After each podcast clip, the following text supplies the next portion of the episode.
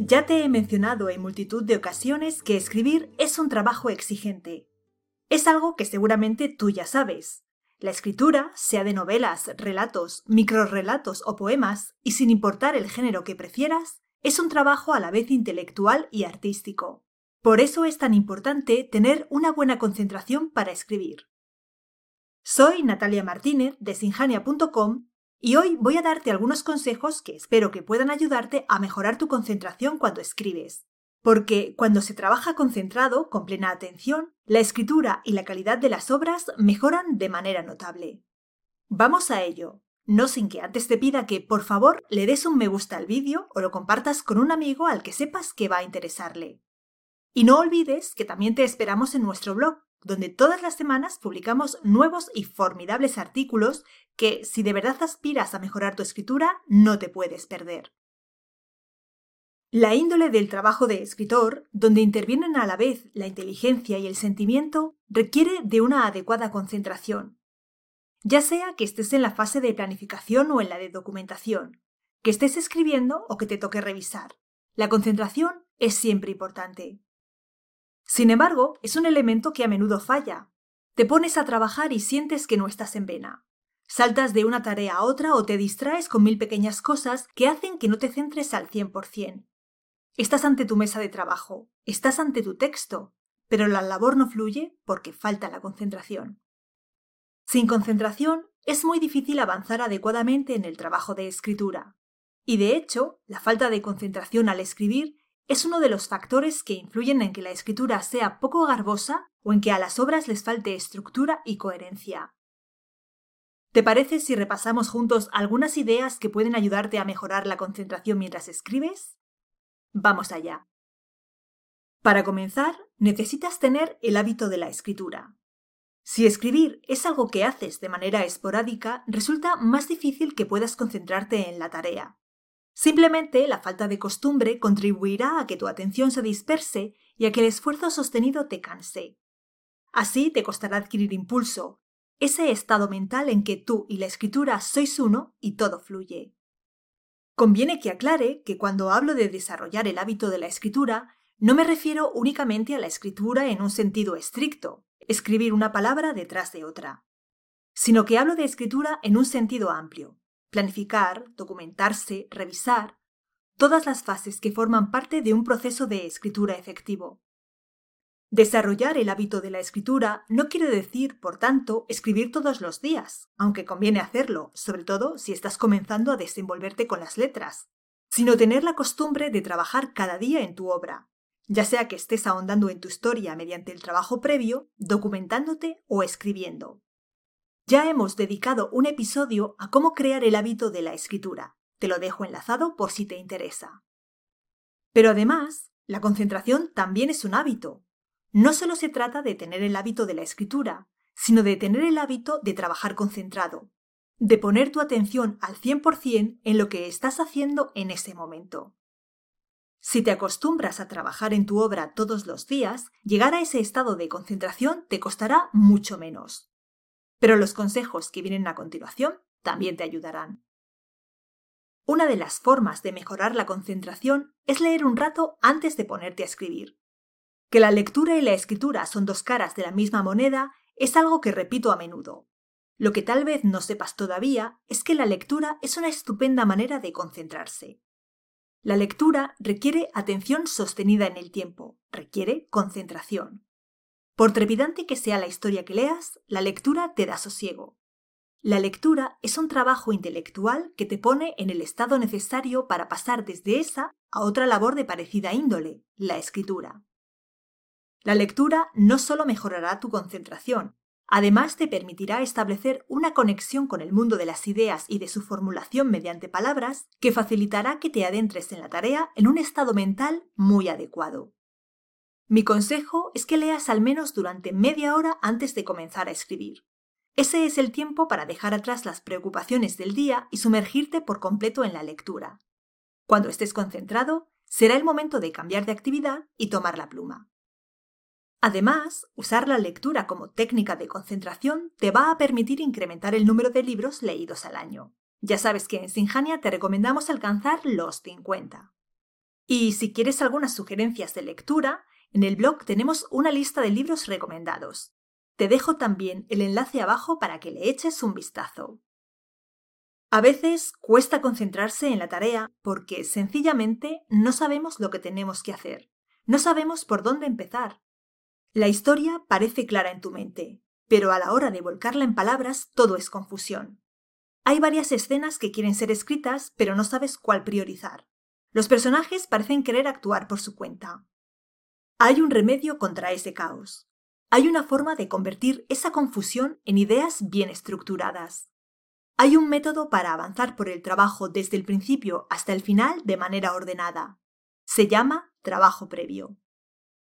El barullo mental de una obra apenas entrevista, de todas esas ideas que revolotean en tu cabeza, que afloran un momento y se sumergen de inmediato sin que te haya dado tiempo a apresarlas ni casi a vislumbrarlas, todas esas cosas que quieres hacer pero que se apelotonan en tu imaginación sin orden ni concierto, todo ello es un antídoto contra la concentración.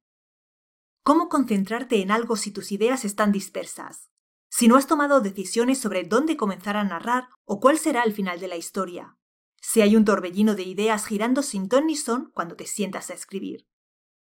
El trabajo de planificación previo a la escritura es la manera de asentar ese ciclón para estructurar no solo la obra, sino el trabajo de escribirla. Así, llegado el momento de ponerse a trabajar, solo tienes que ceñirte al plan original, tu mente está tranquila, tu inteligencia centrada y la concentración fluye. Por supuesto, hacer un buen trabajo de planificación también requiere concentración y foco. Si nunca lo has hecho en serio o no sabes por dónde comenzar, nuestro curso de novela te da un método eficaz y paso a paso para que lo hagas. Solo tienes que ir completando las hojas de trabajo que te propone y los puntos claves de tu novela aparecerán ante ti de forma clara. Hay dos ediciones de este curso al año, pero si te interesa formarte con nosotros, puedes unirte a la lista de espera y te avisaremos cuando se abra el plazo de inscripción de cara a la siguiente convocatoria. Otro enlace que encuentras debajo. Para conseguir una buena concentración, también necesitas organizar tu tiempo. Desarrollar una buena concentración para escribir es una cuestión de foco, de centrarte en la tarea y poder dedicarle el 100% de tu atención durante un periodo de tiempo determinado. Solo así lograrás sumergirte en ella, concentrarte verdaderamente. El problema radica en que con frecuencia no reservamos ni el tiempo ni la atención que la escritura demanda. Te he hablado a menudo de la falta de tiempo para escribir. Llevamos vidas complicadas, estamos sitiados por un sinnúmero de actividades, trabajo, familia, otras aficiones, tantas responsabilidades que no nos queda un minuto libre. Eso implica que no reservamos tiempo de calidad para la escritura, y pretender concentrarse durante 20 minutos entre el trabajo y la hora en la que llegan tus hijos del colegio no va a darte buenos resultados. El cerebro necesita un tiempo para entrar en el modo de concentración, y el estrés generado por el recuerdo de las tareas pendientes a las que debes atender en breve plazo no ayuda. Lo ideal, por lo tanto, es reservar tiempo de calidad para la escritura, al menos una hora seguida, aunque idealmente, y para realizar un trabajo realmente productivo, lo ideal es disponer de al menos dos o tres horas para dedicar al trabajo de escribir. Lo sé, rescatar entre dos y tres horas diarias para dedicar a la escritura es complicado. Sin embargo, no es menos cierto que la falta de tiempo es una excusa que esgrimimos a menudo ante nosotros mismos cuando no estamos verdaderamente comprometidos con algo. Te invito a que sumes cuánto tiempo dedicas a lo largo del día a actividades banales pasar el tiempo en redes sociales, ver vídeos en YouTube o series no tan buenas en Netflix, puede que si te pones a sumar te sorprenda el cómputo. Por otro lado, tal vez en tu caso es cierto que verdaderamente dispones de poco tiempo libre. En ese caso, es necesario que hagas un ejercicio de priorización.